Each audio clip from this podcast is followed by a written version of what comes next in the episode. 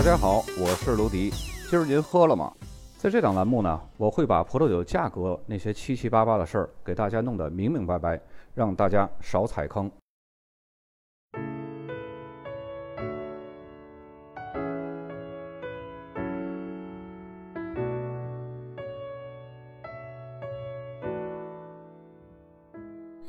本期节目，咱们来继续介绍新南威尔士州的大河地区，这也是新南威尔士州的最后一期节目了啊。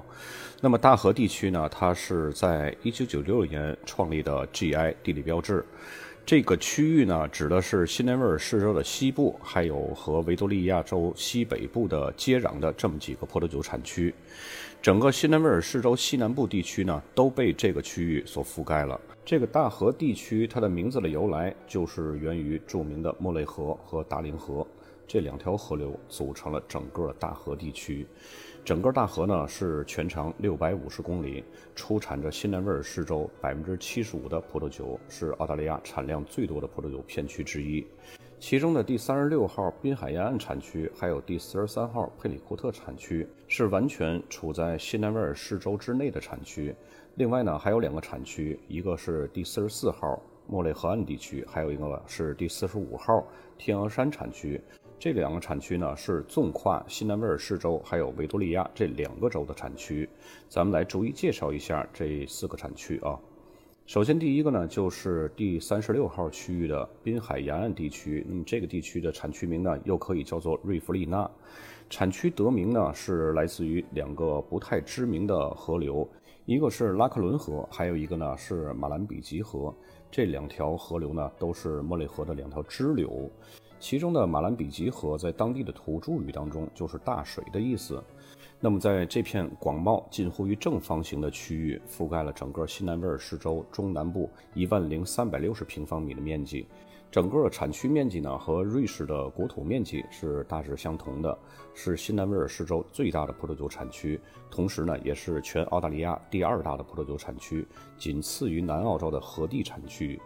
每年的葡萄酒产量呢可以达到新南威尔士州总产量的近一半以上，那么也是这个州葡萄酒产量的可靠来源。这个产区最早的葡萄种植者呢是麦克威廉。这个麦克威廉呢，就是我们在介绍考兰产区那一期节目介绍过的，就是澳大利亚比较著名的、比较大型的酒厂的创始人。他在一九一二年将种植在考兰产区的五万株葡萄藤就运往了滨海沿岸产区，并且呢，在汉伍德地区开辟了首个葡萄园儿。然后，在一九一七年，麦克威廉呢又将位于考兰产区的麦克威廉酒庄的总部迁到了滨海沿岸产区，并且呢建立了一个大型的酿酒厂，从事酿酒业。那么，直到第二次世界大战之后呢，很多意大利人就移民到了滨海沿岸这个地区了。那么，这些人以及他们的后代就在这个产区呢建立了一些规模更大、知名度更高的葡萄酒厂，包括德保利酒厂、罗塞托酒厂。卡塞拉酒厂、米兰达酒厂、塞尔吉酒厂、卡拉布里亚酒厂，还有赞帕科斯塔酒厂。那么，在滨海沿岸产区比较重要的葡萄品种呢，包括霞多丽、白石南、琼瑶浆、马山、赛美容、华地路、赤霞珠、梅洛、黑皮诺，还有希拉子。其中，霞多丽呢是种植面积最大的白葡萄品种，赛美容是位居第二的。虽然这里的种植面积要比莫雷河岸地区的总面积要大。但是种植密度却比莫雷河岸要低，因此这里的霞多丽产量呢，只能排在河地以及莫雷河岸之后，屈居第三。赛美容呢是白葡萄品种当中种植量第二大的品种，并且呢，在过去十年当中还有大幅的增加。尽管霞多丽和赛美容的产量非常巨大，但是在所有的葡萄品种当中呢，希拉的产量是最高的，大约占了整个澳大利亚希拉总产量的百分之十五。此外呢，产区还种有杜瑞夫、小味多、丹珀，还有桑娇维塞这些个比较小众的葡萄品种。由于这里的土地比较肥沃，使得葡萄藤呢得以高产，并且呢大批量生产的葡萄酒也可以以散装酒的形式发售。所以呢，这里就是很多低价位品牌酒的原料基地了。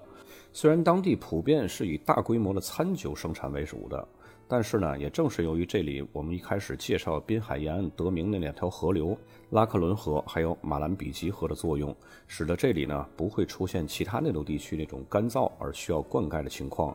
并且呢，这里有些沿河地区的气候还可以滋生贵腐菌，因此呢，这里还可以出产品质极高的赛美容贵腐酒。那么这种甜型贵腐酒呢，是用了沾染贵腐菌的赛美容葡萄来酿造而成的，并且呢，采用法国橡木桶熟成，会呈现出金黄色的酒液，并且呢，带有丰富的杏仁味儿，余味儿非常悠长，为产区赢得了非常好的声誉。其中呢，德保利酒厂出产的贵腐酒已经成为澳大利亚最著名的贵腐甜酒的标杆酒款。那么接下来我们来介绍一下第二大区域，就是莫雷河岸地区，在地图中呢是四十四号区域，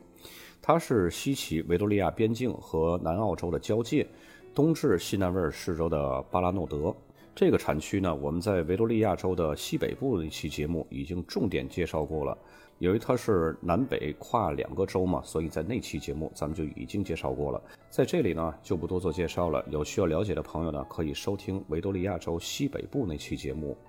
那么第三块区域呢，同样也是在维多利亚州西北部那期节目已经介绍过的天鹅山产区，也就是地图中的第四十五号区域。这个区域呢，也是南北跨越两个州的产区，所以呢，在这里也就不再做赘述了。大家也可以在维多利亚西北部那期节目可以听到。那么最后要介绍的一个新南威尔士州的产区呢，就是佩里库特，在地图中呢是四十三号区域。这个产区它是占据了新南威尔士州南部的一块飞地，地方呢是位于新南威尔士州还有维多利亚州的交界处。产区呢是紧邻着宽大的河流比邻而居的，产区面积是非常小的。最早呢这里是一片牧场。所以呢，产区的名字也是一直沿用着牧场的名字。在二十世纪九十年代，产区出现了第一批葡萄树。经过了二十多年的发展，产区目前的葡萄树栽培面积呢，已经超过了四百五十公顷。佩里库特呢，它是一个内陆产区。拥有比较温暖的大陆性气候，阳光充足，而且呢，由于靠近相对于比较凉爽的维多利亚州的东南部，所以葡萄树的生长期要比同属于大河地区那些比较炎热干燥的产区，比如说滨海沿岸产区，还有莫雷河岸地区。比这些产区呢，它的生长期要迟一些，生长和成熟的持续时间呢也要长一些，因此呢，这里出产的葡萄酒风格会更优雅，而不是过于注重比较浓郁的果味和比较高的酒精度。产区的葡萄园土壤呢，包括肥沃的红色粘质壤土，还有冲积土。同时呢，这个产区还靠近莫雷河。因此呢，这里不仅可以获得产区葡萄生长所必需的灌溉水源，同时呢，也能对产区冲积土壤的形成起到重要的作用。那么，佩里库特产区主要栽培的葡萄品种呢，是霞多丽、赤霞珠、梅洛，还有希拉，还有一些呢是用来酿造加强酒的葡萄品种，比如说歌海纳、马尔贝克、穆尔怀特，也在这里也会有种植。此外呢，产区还种植有小味多、杜瑞夫、桑娇维塞、赛美容和华帝路这些个葡萄品种。那么整个新南威尔士州的产区，我们介绍到这里就已经全部结束了。我们接下来呢来看一下酒标。那么本期的酒标呢是非常少的，因为佩里库特产区的葡萄酒呢是非常难找的，而且呢它的产量也不高，所以呢我为大家找到的酒标只有滨海沿岸产区的酒标。大家来看一下酒标，首先第一张左边靠中下部箭头指向的产区名瑞弗利纳，然后瑞弗利纳的下面靠左下角箭头呢指向的是。单一葡萄园儿，右边箭头呢指向是葡萄品种名赤霞珠。那么接下来第二张酒标呢，这是我们在产区介绍的时候，我们有介绍过这个酒庄，这是一个比较著名的酒庄，叫卡拉布里亚酒庄。那么最上面那个白字儿就是显示卡拉布里亚，包括它的那个酒庄的 logo。然后酒标这个大写 R 的下面右边箭头指向的这个就是葡萄品种名杜瑞夫。左边这个箭头指向这个小字儿呢，就是瑞弗利纳产区名。再接下来这个酒标也是一个非常出名的酒庄，我们刚刚在介绍滨海沿岸产区的时候有介绍过这个酒庄，就是德宝利酒庄。他们家的贵腐酒现在是整个澳大利亚贵腐甜白葡萄酒的标杆儿。那么这瓶葡萄酒呢，就是他们家其中的一款贵腐酒。咱们从上往下看啊，最上面那个就是德宝利酒庄名，还有它的那个 logo。然后右边箭头指向这两行字儿，下面那一行字儿呢，咱们经常见是葡萄品种名赛美容，对吧？那么赛美容上面这一行字和赛美容字体大小一样的这个 Botrytis，这个就是贵腐酒的拼写方法。大家格外要记一下。然后左下角箭头指向的是瑞弗里纳产区名，在这儿呢还有一个，如果要是有考三级的朋友，还有一个考点啊，就是选择题当中可能会让你列举出几个。比较出色的贵府甜白葡萄酒的产区，其中就会有瑞弗利纳这个产区，这也是一个非常优质的甜白葡萄酒产区啊！千万不要被它这个大批量低价位的这个产区形象给带跑偏了啊！它这里的贵腐酒品质是非常高的。那么最后这个酒标，咱们来看一下，也是德宝利酒庄的，这个就是被誉为澳洲贵府甜白葡萄酒的标杆产品。这个大家看到左边靠上部箭头就是德宝利酒庄的这个名字，中间这个最大的字儿这个 Noble One，这个就是贵府一号，这就是整个澳洲的贵府酒的标杆。然后在下面再看一下啊，这个花体字显示的也是 Botrytis 赛美龙。就是赛美龙酿造的贵腐酒，然后下面就没有一些个产区信息了。这个酒也不需要展示太多的这个产区信息啊，本身整个澳大利亚的贵腐甜白葡萄酒它就是标杆了。那么本期节目到这儿呢，新南威尔士州的全部产区咱们就已经都介绍完了。剩下的澳大利亚比较大的行政州呢，只还有昆士兰州，还有塔斯马尼亚。但是这两个州里面的葡萄酒产区是极少的。下期节目我会看一下这个内容的长短，如果要是内容比较少，我就把这两个州的产区给它合二为一了；如果要是内容比较长呢，还是各讲各的。反正最多呢，澳大利亚的产区也就还剩两期节目。那么本期就到这儿，咱们下期再见。